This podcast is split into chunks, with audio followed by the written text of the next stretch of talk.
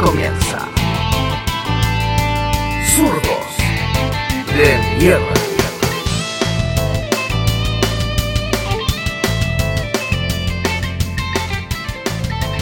Nuevamente bienvenidos a Zurdos de Mierda. Estamos de vuelta con ustedes para, para comentar y lo que ha pasado en estas semanas que han sido bastante movidas como siempre. Siempre tenemos material para, para hablar y comentar. Este país es muy movido, así que aquí estamos de nuevo con los, con los compañeros de siempre, que voy a partir a mi izquierda, como siempre, presentando a mi compañero Vasco. ¿Cómo está usted? Hola compañeros, ¿cómo están todos? Eh, un gusto escucharlos Aquí estamos, de nuevo. gusto de verlos a todos de nuevo. Sí, habíamos quedado un poquito en pana, pero ya arreglamos el auto, así que estamos en la marcha de nuevo, la raja. Súper. Eh, oye, hay harto que Ajuste hablar, pues así como quedamos atrasados. Sí, como quedamos atrasados con muchas cosas, tenemos harto de qué hablar. Así Y- es nomás, po.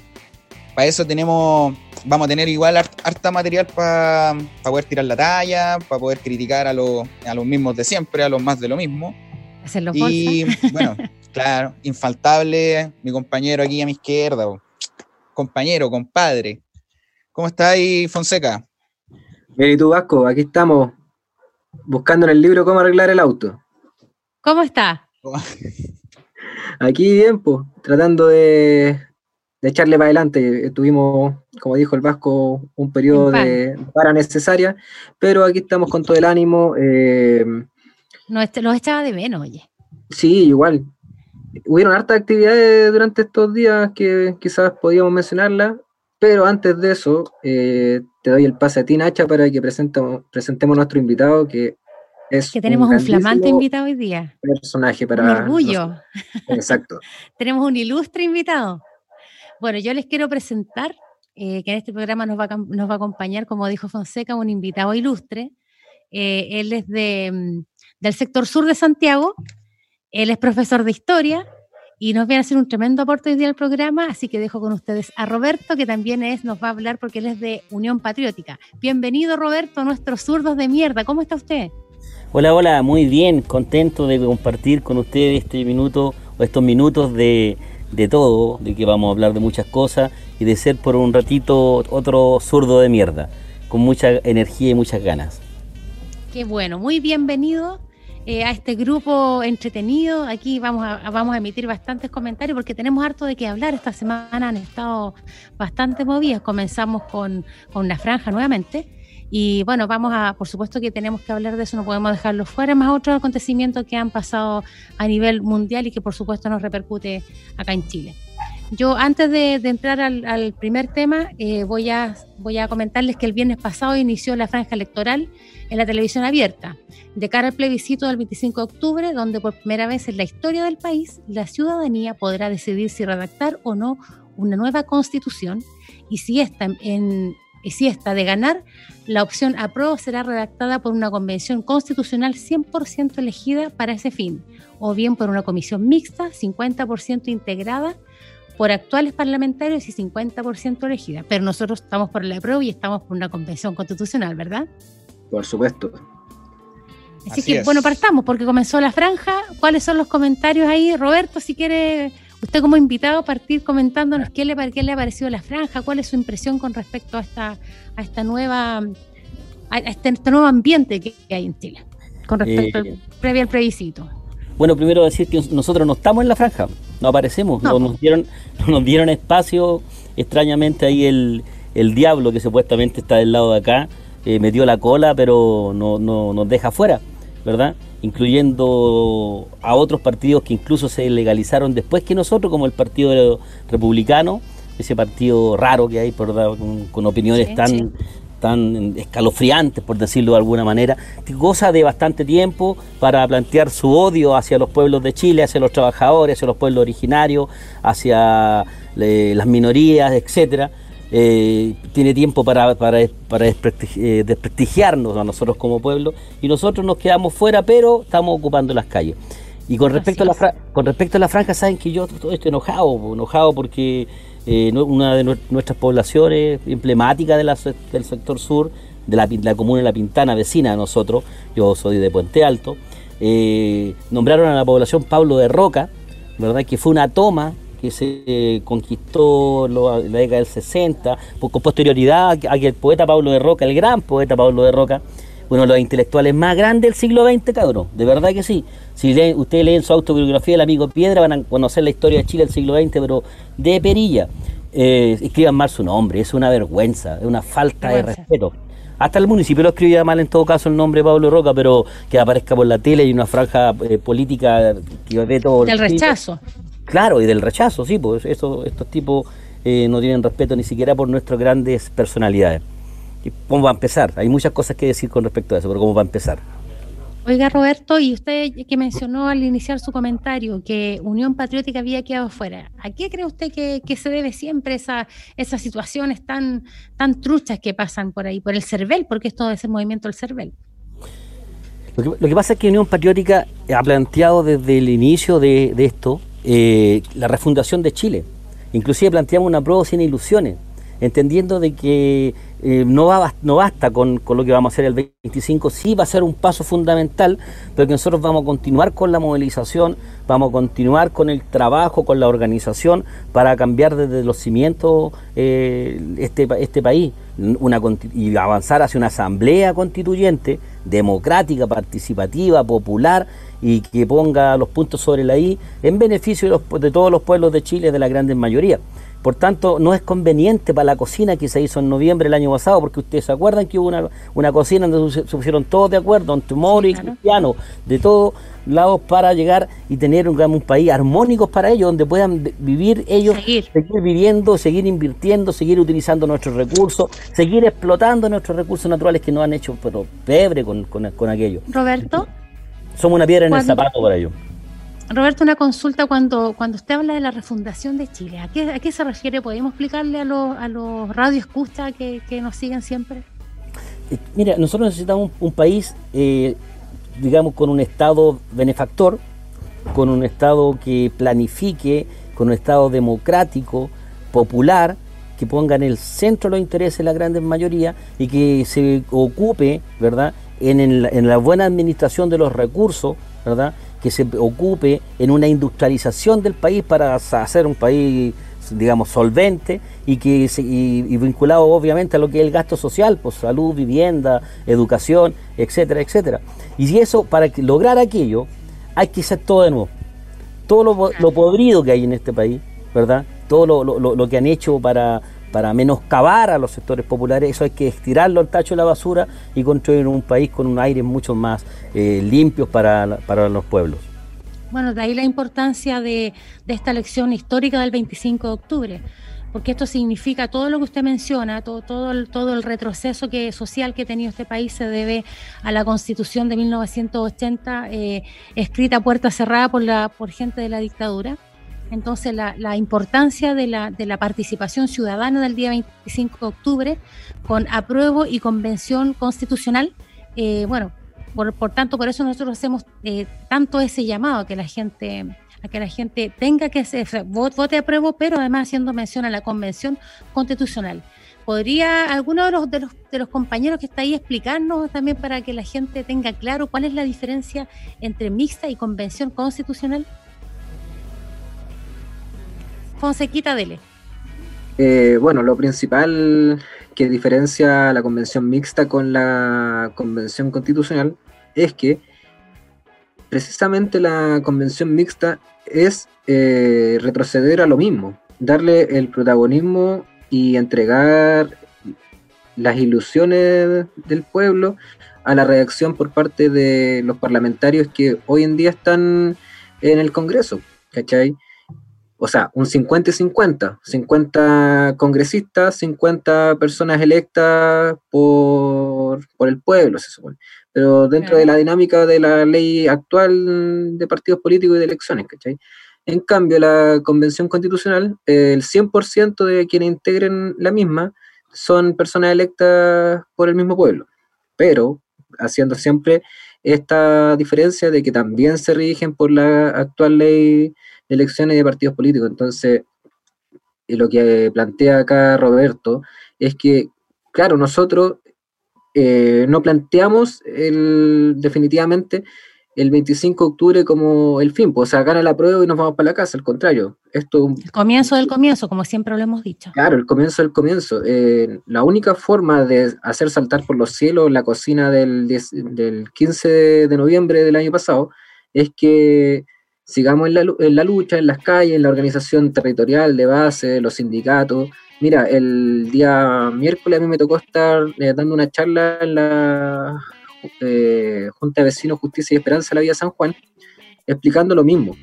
Ahí pude eh, dar cuenta del proceso, explicar esta atadura y cuáles las tareas que tenemos nosotros como pueblo de Chile para avanzar hacia adelante, hacia la refundación. ¿Ya? A mí me sorprendió gratamente que los vecinos estaban súper claros y tenían súper eh, claro precisamente que todo esto lo consiguieron con lucha. Por ende, acordamos todos que desde el que gane la prueba, porque estamos todos confiados de que va a ganar la prueba y la convención constitucional, que vamos a estar en la calle, que ese mismo día vamos a estar pujando para que estas ataduras eh, no nos obliguen a elegir eh, candidaturas con la pucha de quién, de quién tiene más plata en la campaña. Por ejemplo, ahí vamos a hablar en un ratito más los financiamientos que existen de, por ejemplo, de la franja del rechazo, y eso te da cuenta de que finalmente es lo que se impone en el futuro. Pero, como nosotros planteamos, esto es abrir una puerta, abrir una puerta y con la movilización de masa ir hacia adelante. Eso es lo que... Avanzando. Y volviendo al, tema de la, de la franja vasco, eh, ¿qué te pareció a ti? ¿La viste? ¿Qué, cuál, ¿Cuál es tu impresión con respecto a lo que vimos, hemos visto en estos días, desde el viernes hasta el día de hoy? Sí, disculpa, eh, quería eh, aportar con un poquito para cerrar la idea que había planteado Roberto y Fonseca. Dele. Las posibilidades que tiene la derecha. Oye, cuando maquinean todas estas cuestiones, no, no dan puntadas sin hilo, pero siempre a favor de ellos. Es que si hacía una especie de, desglose esquemático, eh, estos hueones siempre tienen una posibilidad, tienen el apruebo y el rechazo, ya. Ellos van a hacer su campaña por el rechazo si sale la prueba, que, es lo que no quieren, puta, tienen la posibilidad de la mixta para poder seguir perpetuando el modelo económico del, cual parasitan. Y si llegase a ser la constitucional, que es la que nosotros buscamos, obviamente, igual estos infelices van a tener quizás su posibilidad de poder candidatear a los fachos de siempre, o, bueno, o fachos nuevos, obviamente, pero que son de la misma línea ideológica. Entonces estamos en una constante de tener que estar eh, ganando todas las batallas porque estos tipos siempre son los que articulan las reglas del partido, las reglas del juego me refiero. Y, basta con eso. Como bien decía Fonseca, eh, este es uno de los caminos, existen muchos caminos de lucha, este es uno, pero que tampoco lo podemos perder. Por tanto, llamar a todos nuestros oyentes a votar a prueba, convención constitucional, lo cual es necesario, para que de una vez por todas seamos nosotros quienes podamos partir escribiendo un nuevo futuro para Chile. En todo Con caso, respecto la a la franja, va a ganar amplio. Sí, sí, sí, pues sí, como habíamos planteado, si los fachos ahora, el punto que quieren ellos es pelear los números de su derrota, porque ya están claros que van a perder. Y de hecho, muchos de los fachos están sacrificando su capital político para obtener un, un pedacito de la torta. Eh, ah, ya bueno, y lo que me habías preguntado con respecto a la franja, eh, pucha, no sabría por dónde empezar. ¿Por dónde partimos? ¿Por los logos de las asociaciones de exfuncionarios de las Fuerzas Armadas? qué terrible, qué terrible. Eh, partimos, partimos por el infantilismo que, hacen de, todo este tema de del plebiscito. Oye, no, pues, no podía ser un, comercial que un comercial barato, eso es publicidad, publicidad mala. ¿Cómo meter un libro ahí en un motor de autos? Es que no, no entendí nada de ese, del concepto de eso. O, están apelando que somos todos weones. ¿Qué, qué, están apelando estos tipos? Eh, por eso te, pregunto, en realidad, a ti, ¿por, ¿por cuál partimos? ¿Podrían ser de los evangélicos? No sé. Parte por Satanás. por el segmento, partamos por el segmento de evangélicos, que, no debe ser muy grande tampoco, eh, que, está, que está haciendo mención a, la religión para, votar eh, por el rechazo. Partamos por Satanás. Bueno, eso, puede, eso, eso igual puede bifurcar, o sea, puede bifurcar opiniones. Yo creo que hay mucha gente de izquierda que, es creyente y no nos vamos a meter con eso. Pero sí con, en cuanto con temas, creo que son las instituciones religiosas las que a veces la historia ahí entre católicos, los evangélicos son más visibles ahora, yo diría, me atrevo a decir, puedo estar equivocado, pero en Sí. cuanto a la iglesia católica en general, eh, a través de los tiempos siempre han estado como más del lado de, de la derecha, las ideas conservadoras, y por qué no decirlo también del lado de las dictaduras. Entonces yo mezclar religión con política creo que es una es la primera bajeza que van a hacer ellos. Por el mecanismo de controlar a través de lo espiritual cuando no han solucionado nada a nivel material de las personas. En su realidad material me refiero. Entonces, que un tipo me venga a decir de que es plebiscito, lo que estamos orquestando, una, una refundación hacia Chile por medio de, que- de esta nueva vía que es la, el apruebo con convención constitucional, eh, encuentro que es una bajeza meter a, al diablo, meter a Dios en estos temas. Creo que no, no es al lugar y de hecho le quita el carácter laico que se supone que debiese tener la política chilena. Entonces aquí hay una vulneración, la misma constitución que tienen ellos, que separa al Estado de la Iglesia, ahora la vulneran con esto. Lo mismo de meter logo de mm, asociaciones de exfuncionarios militares, que es la utilización igual de logos que deberían ser imparciales. Entonces ya partimos mal aquí. Aquí hay una transgresión a la misma constitución que quieren defender. Los del rechazo claramente están defendiendo su posición porque ellos no quieren que, que sus intereses se vean alterados. Ese es el, el único motivo del rechazo. Eh, si vamos por el tema del, de, a ver, por el lado del- de, la religión, yo creo que, que el gobierno se, le, ha, le ha dado al- a un segmento evangélico una posición o, o los, ha, los ha elevado en su posición porque no es menor que muestren, la, no sé cómo se llaman los cultos, la- lo que hacen cerca del 18 de septiembre y van a la Catedral de los Evangélicos también. Entonces, ellos también, porque han elevado ese segmento derechista de, de- de la, de la igle- de la iglesia evangélica. ¿no? Claro, claro. No, no es un accidente de que hayan diputados que están muy relacionados con, con la iglesia evangélica. El, el hijo de uno de los ex pastores de la, de la principal catedral evangélica de Santiago, creo que es un diputado de la UDI, si no me equivoco, o de RN. Sí. Fue el que Bueno, él acusaron también- del- del- de, los, claro, Durán. de los robos. Durán, claro, Edu- él Eduardo partió. Durán creo que se llama. El Jorge o Eduardo, Eduardo parece, tienes razón. Eduardo. Él- Sí, mira, hay una historia que podríamos comentarle respecto de eso. Ya, sí, dale. Eh, bueno, los que apoyamos al profe Artés en la candidatura presidencial, cuando fue la inscripción, nos encontramos con los adherentes de, de Eduardo Durán, que andaban vestidos de Pikachu, cosas así, vieron enfrentamientos. bueno, y, y, bueno, de partida tenían pura gente contratada, cosas así, pero vieron enfrentamientos y bueno, uno también tiene que saber defenderse y salimos para adelante. Pero esos son los un, un segmento de, de evangélicos, Tremendamente Mm. agresivos, por lo demás. sí, tre- tremendamente agresivos que son utilizados precisamente por la derecha. Porque, por ejemplo, en Brasil Bolsonaro ganó con el apoyo de este, Claro. este segmento de evangélico de derecha. En Bolivia, la ahora eh, que se tomó el poder después de la renuncia de, de Evo, bueno, golpe de Estado fue eso, en verdad Sí, claro. pero que desencadenó eh, la decisión del compañero Evo, también tiene una posición eh, ligada a este grupo evangélico y de hecho era bastante nefasto ver cómo eh, pasaban por encima de los pueblos originarios, de los hermanos bolivianos, Sí. con la Biblia y procesiones prácticamente, no sé, de la... No, no voy a mezclar aquí la iglesia católica con la evangélica, pero si es por periodos oscuros muy similares a la Inquisición.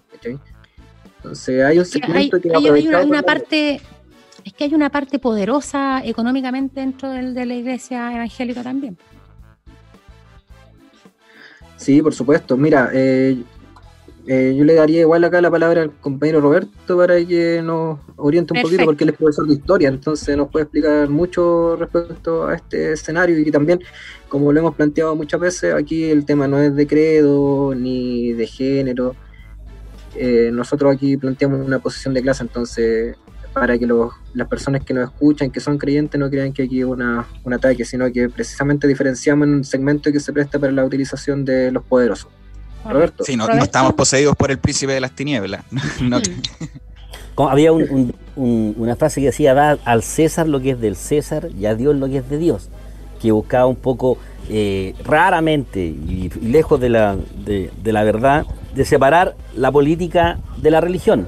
La cuestión es que no están para nada separadas, están muy ligadas. De hecho, eh, en el tiempo del absolutismo, ¿quién, había, ¿quién estaba al lado del monarca? Un cardenal, por ejemplo, Richelieu, ¿verdad? Y que tenía muchas atribuciones y tomaba decisiones increíbles, ¿verdad? Eh, Napoleón tenía una frase que, que yo me gusta mucho que, dice, que decía, París bien vale una misa, que significaba así que, siendo él un hombre anticlerical, laico, si que tenía que ir a misa para, para, tomar París, ¿verdad? Lo iba a hacer, o sea, iba a utilizar todos los elementos para cumplir con su meta de, índole político, económico en realidad, porque eso es lo que, lo, que, lo que fluye, la política no es una herramienta para administrar la economía. ¿Verdad? La, política es un, escenario, nosotros desde nuestra perspectiva le llamamos lucha de clase a lo que el resto le llama, le llama política. Entonces la religión está muy ligada. Fíjense que en tiempo de dictadura eh, los, templos evangélicos se empezaron a proliferar en los sectores populares. hoy, hoy, en día también los templos evangélicos y los cultos evangélicos proliferan en los sectores rurales, en los sectores populares, eh, no siendo todos los evangélicos reaccionarios. Yo tengo que nombrar algunas personas que yo me ha tocado conocer eh, también en tiempo de dictadura, eh, la, resistencia, por decirlo así, quienes estábamos en ese bando. Eh, tuvimos valeros de varias iglesias, tanto católicas y protestantes. Recuerdo de los compañeros luteranos en San Bernardo que tenían su templo ahí en, la calle Bulnes. una iglesia que se dividió en, dictadura y se dividió justamente por el apoyo a Pinochet y el no apoyo a Pinochet. El sector, el sector, mayoritario de populares que tenían su templo en la bandera, en poblaciones, digamos, de tracto popular, eh, mantuvieron su posición religiosa, su culto, sus características, pero también con una opinión política. ¿Se acuerdan ustedes la radio Umbral? Sí, claro. En tiempo de dictadura era de, una, de una iglesia evangélica, los que dirigían esa, esa radio, y fue un aporte fundamental no solo en lo cultural, sino que también en lo político. Entonces, nosotros también tenemos compañeros evangélicos, te llevamos candidatos en la vez anterior en Unión Patriótica. ¿Mm? ¿Perdón? ¿Y por qué se menciona entonces en la franja que el grupo evangélico, como, como si fuera todo el conglomerado, que está a favor del rechazo? ¿Por qué, ¿Por, qué no, no, no, hacen, no hacen mención que es un segmento y tampoco debe ser tan grande? Yo, yo, no, yo he escuchado también por ahí la, respuesta de, algunos grupos evangélicos que sin, sin definirse ideológicamente eh, plantean de que no están por el rechazo, que están por cambiar Chile, que están por democratizar este país, ¿verdad? E incluso, como yo les contaba recién, nosotros las elecciones municipales eh, del 2016 y las, de las, parlamentarias del 17, llevamos candidatos a Unión Patriótica que eran, eran miembros de la de, iglesia evangélica y que tenían una posición de clase y la relacionaban fuerte, fuerte firmemente con el cristianismo.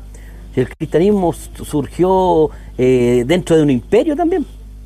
Dentro, del, dentro del imperio romano y levantando cuestiones que tienen que ver mucho que ver con las ideas de izquierda en términos de, de, la, el amor a la humanidad, por ejemplo, una, una cuestión de sensibilidad para todos nosotros.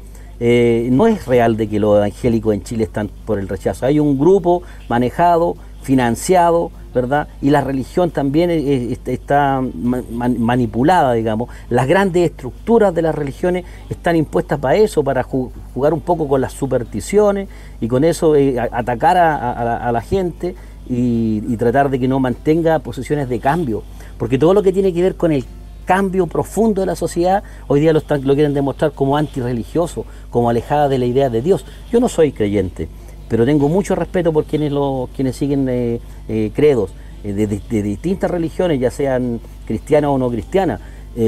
pero sí entiendo y comprendo de que la, la, epidermis fundamental de, una religión es el, bienestar y el bienestar tiene que, ser, y tiene que ser social, pues si no, no es. Pues.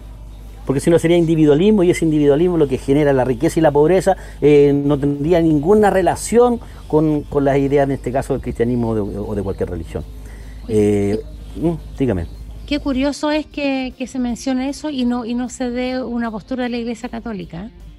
Porque si se hace mención a eso, ¿por qué, por qué no eh, un segmento también de la, de la parte católica no, no, no, se pronuncia con respecto a esto? Hay silencio. Y no solamente en esto, ¿ah? porque la Iglesia Católica también estuvo silente luego del, levantamiento de octubre del año pasado. Eh, se le llama mucho la atención desde los sectores eh, radicalizados a la Iglesia Católica, en algunos por, por ningunearlos, eh, a todos los creyentes, que me parece mal. Yo no estoy de acuerdo con esa con ese rayado que una vez se hizo en una iglesia que decía la única iglesia que ilumina es la que arde, me, me parece una falta de respeto.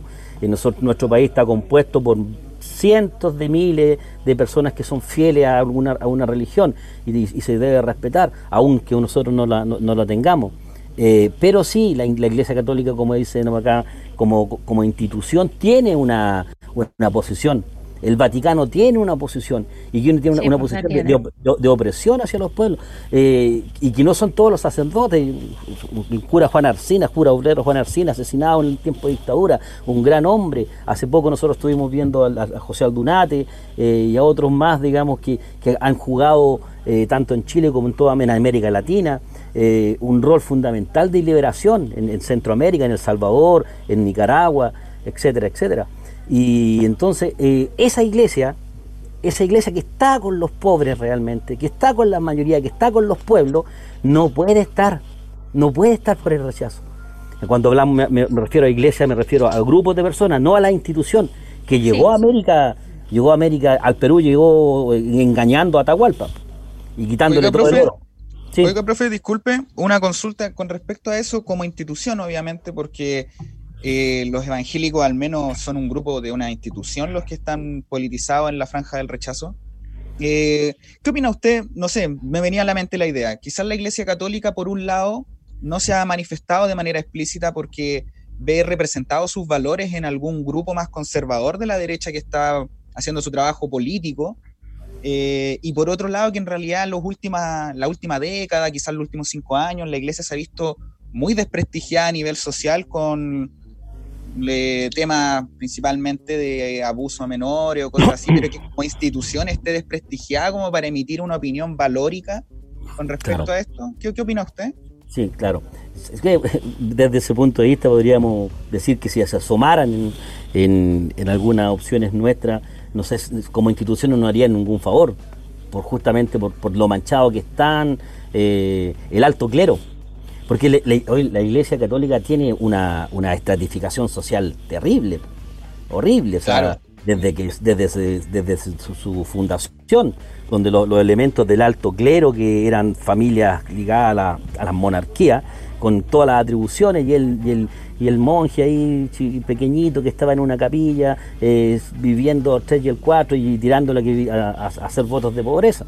Entonces, eh, la, Iglesia Católica es un reflejo también, y toda la iglesia, de la sociedad en la cual estamos insertos. Nosotros vamos a tener una iglesia una o, religiones distintas en la medida de que nuestra sociedad también sea más democrática.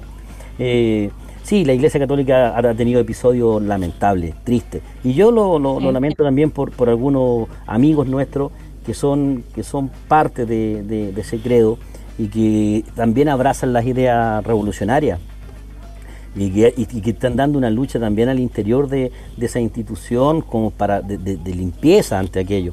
Hay cosas que son realmente eh, muy cuestionables.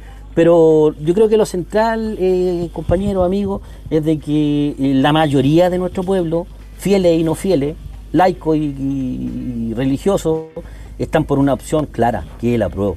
El apruebo va a tener un triunfo pero rotundo. Enorme. oye, yo día escuchaba a Longueira, decía que él lo que más le hubiese gustado haber escuchado a los dirigentes de Chile Vamos en, pleno por el apruebo. Obvio, porque no pueden aparecer en un bando derrotado. el acercamiento, la vuelta carnero, la lavada de cara de, de Lavín, de, estar por el apruebo. ¿Eso se lo habrá dicho Jaime Guzmán? Claro, claro, no, sí, sí, Jaime Guzmán se lo dijo, creo. Porque, ellos hablan, ¿ah? Hablan. Sí, pues eh, pues yo tengo entendido que hasta el día de hoy tienen contacto. Claro, ahí, hay una Claro, porque hay una contradicción, porque la constitución es de Guzmán, y no solo de Guzmán. La constitución que nos rige hoy día, que fue hecha eh, a sangre y fuego en dictadura, fue refrendada por la concertación. Fue refrendada por Ricardo Incluso Incluso perfeccionada. Incluso perfeccionada como ellos, alumnos aventajados de la dictadura. Y que hoy día ostentan el nombre de Partido Socialista. Qué grave eso. Qué terrible eso. Bueno, pero entonces, eh, eh, ¿por qué lo decía? Porque el, el, triunfo de la prueba va a ser, va a ser rotundo, gigantesco. Y hay algunos, hay algunos eh, satanás también se van a querer acercar a ese triunfo de la derecha, incluso derecha dura, de UDI, la UDI este, fanática, por la sencilla razón de que quieren ser cartas también electorales para futuras elecciones. Pero por eso tienen... Claro. Claro, no Se me viene en la mente la Exacto, por, por nombrar algunos, ¿verdad? Eh, al más, el más notorio en este momento. Por eso que es importante de que nosotros planteemos de que el apruebo, ¿verdad? Es un golpe importante, trascendental, para iniciar un camino que ya se empezó hace muchos años de movilización constante para la refundación de nuestro país. Por ello. Bueno, todo lo que lo, todo lo injusto que, que vivimos en este país y perfeccionado, como bien lo dijo Roberto, eh, es la, causal es la, la constitución del 80. Así es que ese es el principal motivo para derrocarla, para comenzar el, cambio, el, el, proceso que se va a generar el 25 de octubre, la importancia de ir y de votar a prueba, que sea usted amigo, compañera, señor, tiene que ir a votar. Si está enfermo, lúcese, no sé, envuélvase en papel aluminio, pero vaya a votar. Su voto es importante y tiene que ser una paliza. Ya lo tenemos claro que va a ser por paliza, pero tenemos que conseguir el apruebo con la Convención Constitucional. Bueno, yo los quiero llevar a un tema que no es menor también, que pasó esta semana, que es la declaración de la ONU con respecto a la situación de Venezuela. Eh, la, la parcialidad que tiene la ONU eh, ¿Quién quiere tomar la palabra con respecto a eso para con, lo, con, la, con la declaración que han dicho ellos de la violación de los derechos humanos, Fonseca? Eh, me quiero afirmar de la palabra que tú dijiste, la parcialidad. ¿Por qué? Parcialidad, justamente. precisamente la ONU eh, se pronuncia respecto a cuando ocurren cosas en procesos populares. Me refiero a ocurren cosas porque no podemos reconocer cosas que tienen una tendencia definida. Esta parcialidad obviamente tiene objetivos y esos objetivos son derrocar procesos, históricamente procesos liderados por los pueblos, por los trabajadores, han sido boicoteados desde esta premisa, ¿ya? Yo quisiera, no sé, pues ya que este informe fue elaborado por la alta comisionada Michelle Bachelet, fue una persona nefasta. terrible que también vulneró sistemáticamente los derechos humanos en Chile, sobre todo con el pueblo mapuche. Tenemos el caso de Alex Lemun, Rodrigo, eh, perdón, eh, Matías Catrileo. el obrero forestal Rodrigo Cisterna, y te podría nombrar un montón de casos donde el Estado chileno vulneró los derechos humanos de los trabajadores y los pueblos. Y ella eh, descaradamente sale elaborando un informe respecto a Venezuela. ¿Qué ha dicho la ONU respecto a las vulneraciones de derechos humanos en el golpe de Estado fascista en Ucrania? ¿Qué dijo? Una tontera. En vez de reconocer la masacre en, la, los sindicatos de Odessa, donde mataron eh, a palos y quemaron viva personas eh, dentro de, la sede, no hubo ningún pronunciamiento. Y ellos fueron todos asesinados, ¿por qué? Por ser eh, dirigentes sindicales, trabajadores, dirigentes de izquierda, comunistas y así un montón de gente que también fue masacrada, torturada en, Ucrania durante el, golpe de Estado fascista que ocurrió allá. ¿Qué dijo la ONU? No se pronunció respecto a, a Crimea, donde supuestamente hubieron vulneraciones de derechos humanos. ¿Por qué? Porque fue el sector que se, mediante un referéndum, algo sumamente democrático, se decidió anexarse a Rusia, un territorio que siempre fue ruso, ¿me entiendes? Eh, ¿Qué ha dicho la ONU respecto a, a la, eh, las violaciones de derechos humanos en Palestina? ¿Qué dice la ONU en las vulneraciones de derechos humanos en, en Chile? No se pronunció la ONU, se pronunciaron otros organismos como Amnistía Internacional y otros respecto a la En octubre, ¿tú te refieres? Desde octubre en adelante del levantamiento popular. ¿Qué dice la ONU respecto a las violaciones sistemáticas eh, a los derechos humanos en Colombia? Mm. está leyendo ahí que eh, por ejemplo, Unión Patriótica de Colombia, ya que tenemos acá el compañero de Unión Patriótica, ellos también durante el proceso de que tienen de actividad desde el año 84 creo en adelante hasta el 97 eh, mataron a casi 2.000 personas el Estado colombiano a través del sicariato y el narcotráfico. ¿Y qué dice la ONU? Nada. Desde el 2003 en adelante también han sido masacradas personas, eh, dirigentes de Unión Patriótica o ex eh, guerrilleros o gente que ha, ha, pasado por el proceso de paz, eh, líderes sociales, también con eh, ejecuciones extrajudiciales y la ONU no dice nada. Bolivia, y así podemos nombrar miles de casos donde la ONU no se pronuncia, es una cuestión súper parcial donde los intereses de ellos están del lado del imperialismo norteamericano. Y obviamente, si están bajo esos intereses, ¿a quién ataca? A los procesos que, populares que están donde los trabajadores y los pueblos tienen mayor protagonismo y están decidiendo su destino. Eso quería agregar. Estaba leyendo hoy día mismo que dentro de los porcentajes mayoritarios también de asesinatos se da entre dirigentes sociales del, del área ambientalista. Eso como dato, eh, pero es muy grande la cantidad de asesinatos que se han cometido en ese ámbito. Roberto, eh, sus comentarios con respecto a la, a la ONU, a sus declaraciones. Bueno, la, la, ONU surge, nace eh, básicamente por eh, los, las potencias hegemónicas eh, post conflicto bélico de, carácter global, ¿verdad? Y, prontamente ya toma, empieza a tomar posesión en función de, de ello. ¿verdad? Con derecho a veto y, redactando las historias que ellos quieren redactar con respecto a los pueblos. Bueno, Fonseca acá planteó cosas que son muy de fondo. Está el caso también de los estudiantes mexicanos que fueron, que todavía no se encuentran.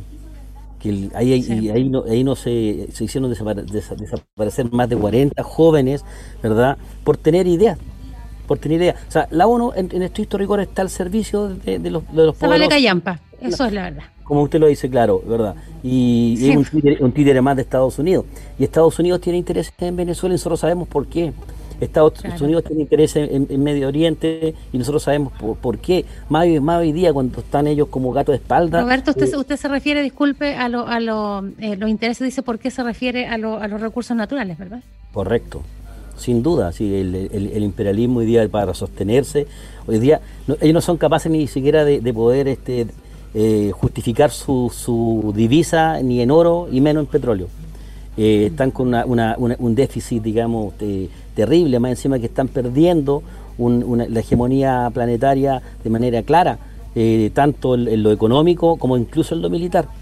Eh, sus enemigos, digamos, que están fuertemente unidos, como Rusia, como China, incluso eh, Corea del Norte, hoy día están doblegando la, capacidad hegemónica de Estados Unidos. Y Estados Unidos necesita de Venezuela, necesita invadir y va a usar cualquier tipo de subterfugio para poder hacerlo no tenemos que olvidar eso. Y, hay, a los pueblos hay que los pueblos tienen el deber de defender a los pueblos. Ahí las, aquí la solidaridad popular internacional de soberanía eh, es fundamental. Nosotros tenemos el deber de defender a los líderes, a los dirigentes y a los pueblos que están dando la pelea en contra del imperialismo, fundamentalmente. Paquito. Eh, sí, prestando atención, estuve anotando un poquito las ideas que, estaban diciendo porque eh, creo que todo tiene un, nexo causal aquí, una, cosa tras otra. Eh, lo que plantea el profe, claro, por los recursos naturales que quizás poseyeron o, poseen en realidad estos países de primer mundo, y principalmente me voy a enfocar a Estados Unidos, son países que han consumido casi todos sus recursos, o sea, han parasitado su territorio nacional y es parte de su lógica el imperialismo tanto político como fáctico de intervención, ocupación y extracción de los recursos naturales, si es que no lo pueden hacer de una manera, entre comillas, legal para ellos por medio de las transnacionales. Eh, bajo esa lógica, creo que ellos se han apoyado mucho en el discurso de la globalización, de, este, de este mundo moderno y positivista, que, ha sido buena la globalización para visibilizar eh, grupos indígenas que antes no tenían voz, que ahora surgen como nuevos eh, nuevos agentes que pueden participar incluso de, las economías y cosas así. Me acuerdo que era una basura que escuché de un profesor que era medio, eh, nos enseñaba economía y era como muy, muy número el caballero y no tenía mucha percepción de la realidad humana. Y aquí se me vienen dos factores. Uno que nombraron con respecto a los pueblos originarios que nombró Fonseca y lo que tú pusiste atención, Nacha, con respecto a que los ambientalistas son los sujetos principalmente perseguidos y asesinados. Eh, ahí tenemos una suma, ahí tenemos un, factor que es como un poco común en América Latina y, la deuda que ha tenido el Estado el Estado moderno de cualquier país latinoamericano, un poco con su propia historia, que es esta relación de reivindicar a su pueblo originario en lucha contra los españoles, pero cuando quiere disponer de sus tierras para vendérsela a precio huevo a terratenientes y todo el servitilismo que puedan tener ellos en sus intereses económicos, eh, cuando el interés se va a las tierras, ahí demonicemos a los pueblos originarios. Ya no son el símbolo de la independencia, sino que ahora son como lo, el enemigo de la modernidad, el enemigo del, del país moderno, en este caso chileno. Eh, son como las barbaridades que escuchamos generalmente de los grupos de derecha más radicalizados cuando tienen que opinar de la, del conflicto mapuche. Entonces aquí una cosa va de la mano con otra. Eh, Nacha, Nacha, me gustaría solamente plantear de que en la franja que nosotros participamos cuando eh, Eduardo Artés fue candidato eh, y en todo el, periodo, digamos, de esa elección en los, en los diversos medios, nosotros desde Unión Patriótica fuimos los principales, diría yo, precursores del apoyo a la, a la lucha antiimperialista del gobierno bolivariano de, de Maduro, de Chávez también, y que continúe hoy día Maduro el, proceso venezolano. Nos hemos sitiado en más de una oportunidad en la Embajada de Venezuela dando apoyo y en más de una oportunidad también hemos ido a la Embajada de Estados Unidos a repudiar su, intervención imperialista en, distintos pueblos. Eh, creo que somos en ese aspecto palabras autorizadas para hablar del tema y para hablar del, del tema de la soberanía de los pueblos. Solamente eso. Eh, gracias, Roberto. Yo eh, quiero retomar algo de lo que estaba hablando Vasco, porque justamente con respecto a los temas territoriales, justamente está en venta en los portales inmobiliarios extranjeros una isla eh, que, está a 37 kilómetros de Chiloé, que es una isla netamente mapuche, que como no se extrayeron minerales, la están vendiendo para 20 millones de dólares para abierto aquí en la oferta fuera de Chile. Son terrenos que debieran ser protegidos ¿Alguien me puede, alguien tiene por ahí alguna información un poquito más o opinión con respecto a esa noticia? Fonseca, dele. Y mira, tú te refieres a la isla Guafo, que bueno, eh, para afuera del, del, mundo, de hecho esto apareció en portales de, internacionales, la, la subasta de esta, de esta isla, como un paraíso mapuche. Sí, pero es paraíso precisamente desde lo emocional porque en la práctica esto no se respeta. ¿Por qué está en venta? Porque alguien ya tenía la propiedad eh, de esta isla, la está explotando, no le resultó, entonces ahora ya la, se la deja al mejor postor para que hagan otros negocios. Uno de estos tipos es Paul Fontaine, un hombre nefasto que precisamente eh, si lo llevamos a una posición política es un hombre de la derecha más reaccionaria, él va por el rechazo, para que también la gente sepa quiénes son eh, los promotores de la opción rechazo. Este tipo también tiene alta injerencia en el fútbol, en Colo Colo eh, dirigente, blanco y negro voy a hacer la distinción porque sería bastante injusto para la gente que es hincha de Colo Colo que eh, los satanicen con esta sociedad anónima y todo lo que han provocado en esta materia pero bueno, Paul Fontaine es uno de esos tipos nefastos que también ha destruido eh, al fútbol, a Colo Colo, y también eso tiene injerencia en otras eh, esferas de la sociedad y con este, como tú lo mencionaste en el tema de la isla, él la está dejando en mejor postor y eso no puede ser. Una de las cosas que, nosotros tenemos que cambiar con este proceso eh, eleccionario. sí, eleccionario y el proceso de refundación de Chile es que de partida exista una restitución de tierras para el pueblo mapuche. Si esto se muestra hacia afuera de que es un paraíso del pueblo mapuche, entonces, si es para, paraíso del pueblo mapuche, debe haber una restitución de tierra, tiene que haber eh, autodeterminación y la el reconocimiento de un Estado plurinacional, eso tiene que estar en una nueva constitución. Cuando nosotros ganemos el 25 de octubre tenemos que empezar a, o sea, no empezar, sino que seguir pujando para que exista una auténtica asamblea constituyente donde sí tengan participación nuestros pueblos originarios, el pueblo mapuche, aymara, eh, sí, todos, para que precisamente se dé el carácter de un Estado plurinacional. Todo lo que abarca el, el, principio de un cambio de constitución soluciona todo lo que nosotros hemos abordado en este, en este programa. Roberto, ¿nos quiere hacer alguna mención con respecto a la venta de esta, de esta isla? Y son más islas, además, no solamente Guafo, hay otras también que, están también en subasta. Pero bueno, eh, sí, tomar lo último que dijo eh, Fonseca con respecto a, esto de, un Estado plurinacional. Dentro del programa Unión Patriótica, dentro de nuestro proyecto para un gobierno patriótico popular, eh, contemplamos aquello como una, una, una de los puntos fundamentales. Para, para que una nación sea considerada como tal, debe tener a lo menos tres elementos, que son historia, un lenguaje, idioma y territorio.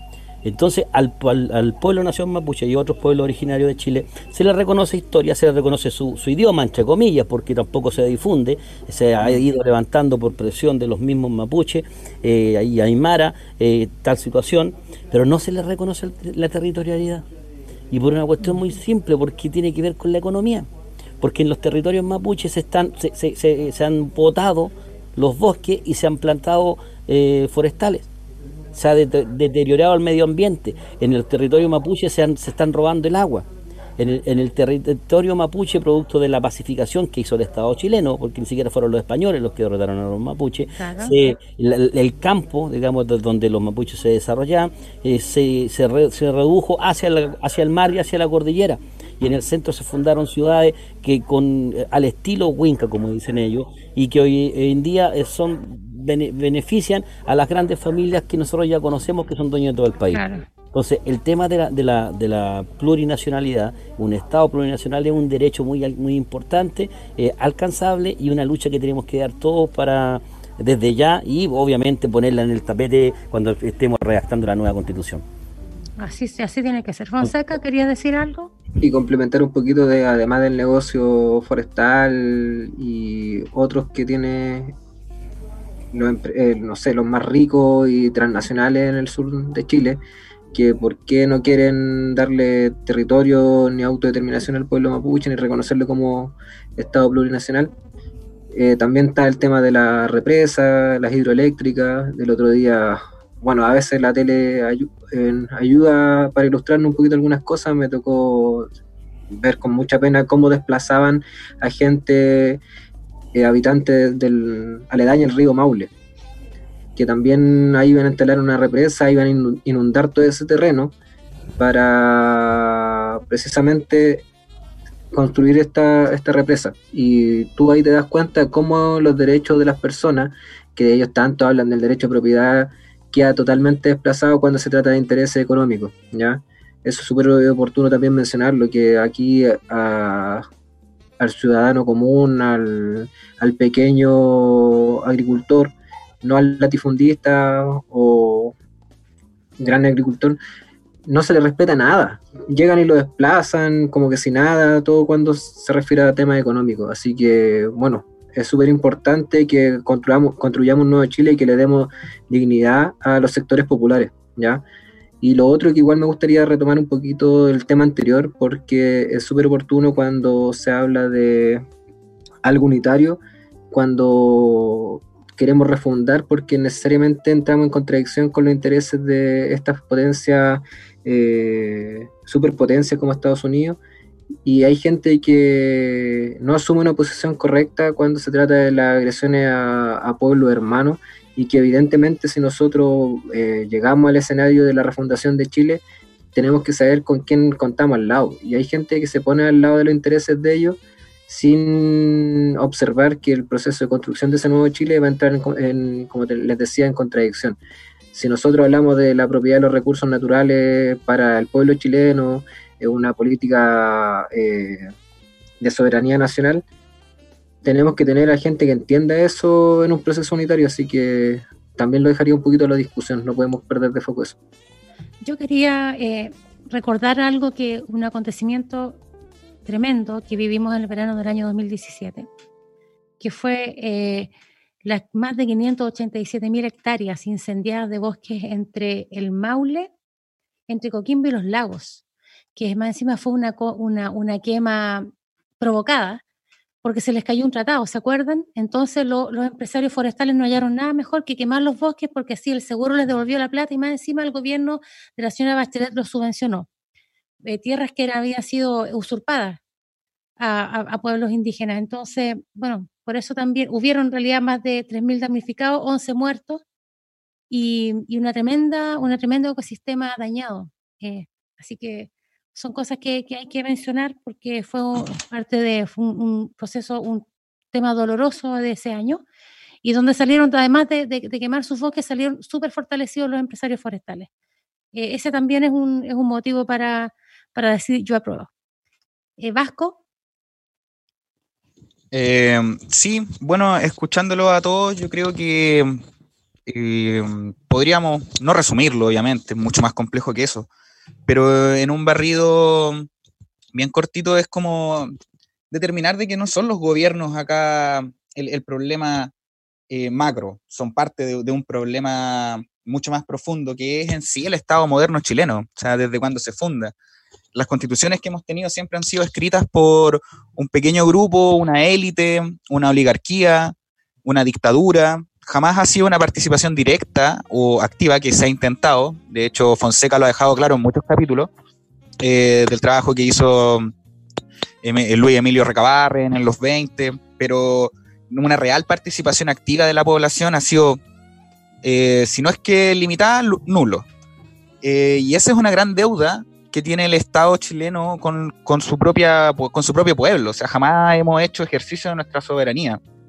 Y los efectos en 200 años son estos, pues compañeros. Son la persecución política, son eh, el intento de exterminio, eh, la internación de drogas, la violación a derechos humanos, la persecución a los pueblos originarios, el no reconocimiento de sus tierras, la explotación de recursos por por empresas extranjeras, la privatización de nuestros recursos naturales. Entonces son 200 años de una suma que cabe al debate permanentemente. Yo creo que es una discusión que no termina nunca. ¿sí? Siempre estamos poniéndole pausa a la discusión, pero no podríamos terminar. Son 200 años que discutir. Eh, el apruebo con convención constitucional sería una de las primeras instancias para poder revertir esta situación. Creo que estamos todos llamados, eh, vuelvo a repetir lo dicho en varios capítulos, somos todos protagonistas de construir un nuevo Chile, de refundar este país, eh, partiendo por las instituciones, sus bases institucionales a través de una carta, una carta magna, una nueva carta que pertenezca al pueblo, que esté hecha desde el pueblo, para el pueblo y por el pueblo. Así es. Eh, y eh, eso, y principalmente también que se visibilicen otros agentes que son del Estado moderno, pero que han quedado muy de lado, la clase trabajadora, eh, cuando se empapan la boca los políticos hablando de la señora en su casa, el trabajador de a pie, que aquí, que allá. Y no es la realidad. No es la realidad. Tenemos ministros que. Me recuerda el chiste ese que se viralizó del, del, malo que salía con el, con el facho del pollo fuente, cuando decía de que el ministro de Transporte jamás ha tomado una micro, que la ministra de Salud jamás ha tenido FONASA. Entonces, el ministro de Educación es ingeniero, no tiene idea de educación. Entonces eh, ya basta que estos tipos traten nuestro, a nuestro país y a nuestras personas, a nuestro pueblo, los traten como si fuesen empleados de una empresa, porque el país es más que una empresa. Y, basta. Eso, no sé qué más quieren aportar, Roberto, compañeros.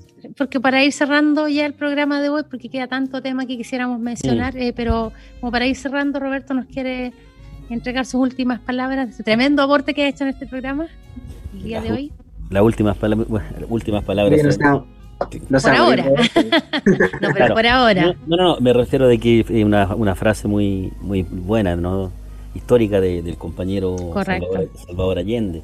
Eh, también acá, cuando estaba hablando este Vasco sobre los 200 años, me recordé yo de algunos documentos, un documento muy bueno que lo recomiendo, que se llama Rico y Pobre, a 100 años de vida republicana de, del compañero Luis Emilio Recabarren. Y además que lean, busquen por ahí un poema de mi amigo Marcelo Valdés que se llama, se, llama Sacar a 200, que habla del bicentenario, que, que Marcelo Valdés, un poeta muy de, Unión Patriótica, un poeta muy importante. El reptiliano, lo pueden buscar en Facebook. Claro, es verdad, pues el reptiliano también lo pueden encontrar. Bueno, eh, sí, hacer historia con respecto a la, lucha de, nuestro pueblo es sumamente importante. Pero ahora nos toca hacer historia de otra forma. Nos, toca hacer historia eh, que ya la estamos haciendo, porque como decíamos delante, este plebiscito es producto de la movilización, es producto de la lucha, y nada más que llamar a todos los compañeros de, de, Chile, eh, votar resueltamente por, por, la opción que va a ganar mayoritariamente que el apruebo, eh, avanzar hacia una convención constitucional, prepararnos eh, y, llamar a, a, los compañeros a inscribirse en Unión Patriótica y a poder levantar próximas candidaturas con ellos, ¿ya? Para eh, poder ser también candidatos a esta constituyente. Necesitamos nosotros, estamos en una campaña, camarada, de, de, de, juntarnos con mucha gente, inscribir mucha gente para el partido. Necesitamos un partido poderoso, fuerte, que golpee la mesa y que se sienta, que nos dé lo mismo si no nos, llevan o no nos llevan a la tele, porque en la calle vamos a levantar un clamor popular de tal magnitud que se va a sentir esta idea de refundación de Chile. Eso, mi compañero. Muchas gracias, Roberto. Eh, ha sido un aporte tremendamente importante en el programa de hoy. Le damos las gracias por su participación y por su, bueno, por, por todo el aporte que hace. Lo vamos a seguir invitando. ¿ah? Bueno, yo quiero. No, a usted, de todas maneras. Vamos a, le quiero mandar un saludo a Emilio, a Yuri, y al pelado que está en la parte técnica, siempre dándonos el soporte, soportándonos técnicamente acá en el programa Zurdos de Mierda. Y antes de que mis compañeros se despidan, yo quiero comentarles que voy a hacer una reflexión que estamos cerrando un mes bastante doloroso. No estuvimos en, la semana del 11 de septiembre, pero no quiero dejar de hacer mención de mandar un saludo fraterno a todos los familiares, a todos los que sufrieron violación a los derechos humanos. Eso no se va a olvidar nunca, eh, ni perdón ni olvido, mientras no haya justicia para todos los que eh, sufrieron las secuelas de la, de la tremenda dictadura que tuvimos en Chile. Para ir cerrando, Vasquito, tu despedida entonces. Eh, sí, volver a repetir. Eh, bueno, primero que todo, darle las gracias a quienes nos están escuchando. Eh, este es un trabajo que se ha hecho con harto esfuerzo, es para ustedes. entretenerlos un rato, ponerlos un poco al tanto de lo, que está pasando. también sé de que muchos deben estar pasando por, por muchos problemas, ya sean económicos, ya sea de salud. Un saludo para todos ellos. no está fácil la realidad en Chile, para nada. Y y creo que, creo que estamos viendo un poco de lo que siempre las verdaderas personas de izquierda, los verdaderos zurdos de mierda, planteamos hace años, décadas, que, que, estaba pasando y que no se está viendo. Eh, eso, saludo también a los compañeros, la raja reencontrarnos de nuevo, profe, alto respeto, gracias por su aporte. Fonseca, bueno, Fonseca, nada, nada, Fonseca también, gran aporte. siempre dándonos, dándonos cordura. Dándonos cordura porque vemos unos que somos más acelerados, más locos. Más loquillos. Claro. Y saludo también, claro, a nuestro director. Director técnico sería. ¿Qué sería el pelado que.? Es el, soporte técnico. el director, el soporte técnico. El soporte técnico y saludos también al pelado que no esté solo allá solo editando. Así que eso, muchas gracias a ustedes, también a ti Nacha, muchas gracias. Un gusto de verlos de nuevo. Fonseca. Eh, quiero saludar obviamente la participación de Roberto porque precisamente una persona que nos viene a aportar mucho, como hablamos, ellos fueron excluidos de, de la franja electoral, me refiero a Unión Patriótica. Me gustó mucho escucharlo cuando dijo esa palabra camarada, yo también me sentí camarada, eh, con todo lo que nos ha aportado, eh, me llegó al corazón, me sentí un camarada más. Así que muchas gracias por su participación, Roberto. Bueno, saludar a Pelado, a toda la gente que nos escucha, los que nos han preguntado por qué no estuvimos eh, durante estas dos semanas, a Mayra, a, la Gaby, a la Dani. Ya empezamos con los saludos personales. Es que, es que son las compañeras que nos dejan saludos bueno, Danilo, Yuri, que siempre están con nosotros, Jaime, el Juan, Hernández. Así que les mando mucho saludo a ellos para que decirle que ojalá disfruten de este nuevo programa. Y bueno, ya también voy a cortar un poquito el tema de los saludos. Eh, me gustaría eh, hacer mención de que tenemos que ir a probar con fuerza el 25 de octubre y seguir luchando en las calles porque no hay que soltar precisamente nuestra movilización popular, porque es la única forma de que lleguemos al escenario de refundar Chile. Se nos abre una puerta al 25, pero una puerta que tiene que abrirse para ambos lados para que logremos construir ese nuevo Chile que tanto necesitamos. Y finalmente me despido porque tengo que ir a jugar a la Ouija para que el Satán me siga recomendando la convención constitucional. El, el, el resultado de la prueba va a ser tan grande que van a quedar sentados los brazos de la Virgen del San Cristóbal de la batalla, de la PLR, que van a quedar los del rechazo. Así es que esto fue Zurdos de Mierda. Un gusto verlos de nuevo a todos y volvemos la próxima semana. Un abrazo, que estén muy bien. Spotify y Facebook para seguirnos. Chao, chao. Chao, chao. Chao, chao, chao. Chao. Muchas gracias a ustedes.